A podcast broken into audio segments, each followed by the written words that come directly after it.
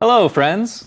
Let's say you've been working with a coworker the whole day and you're tired, ready to go home. How do you signal that you're finished for the day?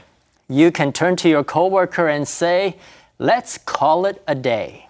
That's right. Let's call it a day is used to express that the workday is over. The phrase call it is often used to make a decision.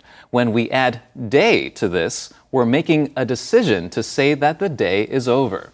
This is mostly used to end a working day. We should note that it's not call a day, but call it a day. Hey, Ken, how much more work do we have for tonight? I think we finished everything for the day. Good. Well, then let's call it a day then.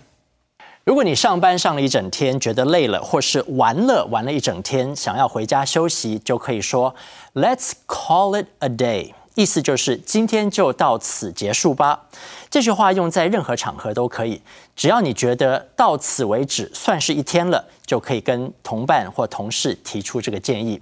要注意中间有一个 it。Let's call it a day，该收工喽。